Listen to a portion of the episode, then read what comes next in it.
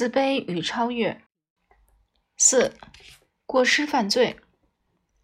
社会交往能力的欠缺还会引起过失犯罪。比如，一个男人因随便扔了一根还燃烧着的火柴，引发了一场森林大火；或最近刚发生的那件事，一个工人将一段电缆暴露在外就回家了，结果一辆经过的摩托车撞了上去，驾驶人当场死亡。这两个案例中的肇事者并非真想杀人害人。从道德意义上来评价，他们并没有什么责任；但是从安全角度来考虑，他们没有考虑为了他人的安全而采取防范措施，这也是缺乏合作精神的表现。这样的例子，我们还常常看到：一个衣着破烂的孩子踩了他人的脚，摔碎了杯子，弄坏了公物等。五、社交兴趣与社会平等。家庭和学校是培养孩子合作精神的主要场所。我们此前已经讨论过了影响孩子成长的因素。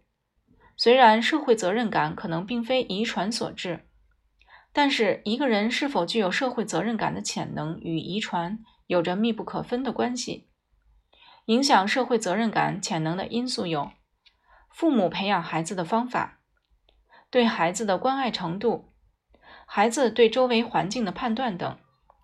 如果他将周围的人都视作敌人，自己被一群敌人包围着，那他自然交不到朋友，也不会有人愿意跟他做朋友。如果他觉得自己可以控制周围所有人，那他时刻想着的也是如何去控制别人，而不是帮助别人。如果他只关注自己的身体是不是舒服，感觉是不是舒服？那他也不也不会与别人真诚交往。总结前面我说的观点，孩子要把自己看作家庭中的一员，并对其他人怀有爱心，而父母应该和睦相处，并尽量将这种融洽的气氛延伸到家庭之外，以让孩子感觉周围人跟家人都是一样值得信赖的。此外，学校如同家庭一样。应该让孩子将自己看作其中一员，同学之间能够友好相处、合作学习。家庭和学校对于孩子的教育都是为以后孩子步入社会做好准备，所以家庭和学校的责任就是把孩子培养成社会中的一员，让他成为人类平等中的一员。只有这样，他才会有勇气和信心面对未来的挫折。才可以做有益于社会的事。如果一个人身边有好多朋友，也有好多人将其视为朋友，他还拥有美好的婚姻和有社会价值的工作，那么他便不太会有自卑感和挫败感。他会觉得自己生活在一个美好的世界，周围都是自己喜欢的人，遇到困难时也能够得到自己想要的帮助。他会觉得世界是我们大家的，遇到困难我们能够齐心合力，没有谁会观望退缩。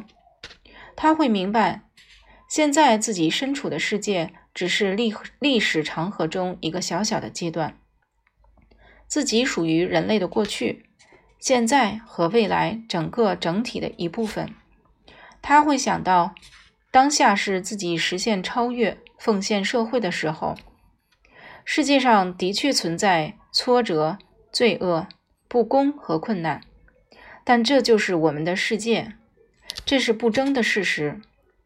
我们需要生活在这里，工作在这里。我们要做的是让它变得更好。我想，如果人人可以用这样正确的态度面对自己应该承担的责任，则将是最有意义的。